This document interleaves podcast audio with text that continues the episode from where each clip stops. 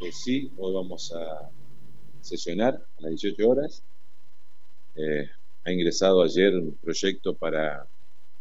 reformar la ley 10.015 que establece las fechas para las elecciones en la provincia de Entre Ríos en el año 2023 y que contiene una modificación respecto a la actual ley y que establece las elecciones primarias en Entre Ríos, las denominadas PASO, el 30 de julio, y las elecciones generales en Entre Ríos el 24 de septiembre. O el gobernador tiene hasta el día 27 de abril para optar por ir juntos con las elecciones nacionales en agosto y en octubre. Esa ley, ese proyecto de ley lo presentamos los 20 integrantes del bloque justicialista y eh, vamos a tener seguramente el acompañamiento de la oposición, como fue hace cuatro años, el mismo texto, y también vamos a tener otras leyes importantes que vamos, eh, van a ser sobre tablas,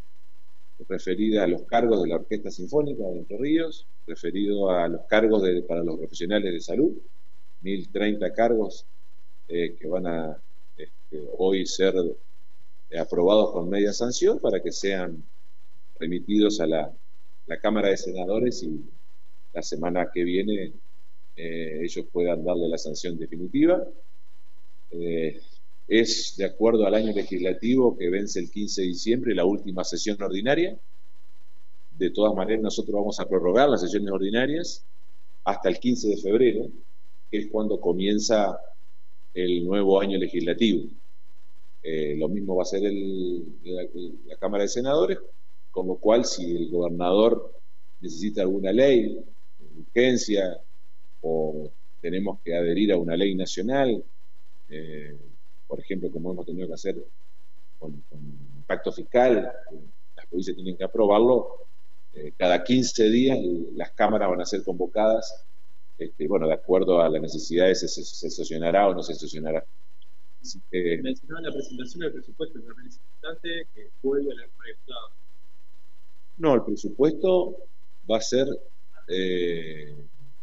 ya fue sancionado, primera sanción y hoy está en el Senado para ser eh, tratado en la próxima sesión.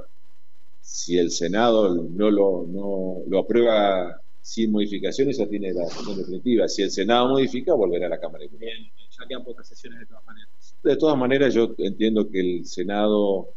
en la próxima sesión le va a dar sanción definitiva al proyecto de presupuesto porque fue largamente debatido aquí en la Cámara de Diputados, en la comisión que preside la diputada Vanessa Castillo, eh, y vinieron todos los ministros, bueno, hubo varias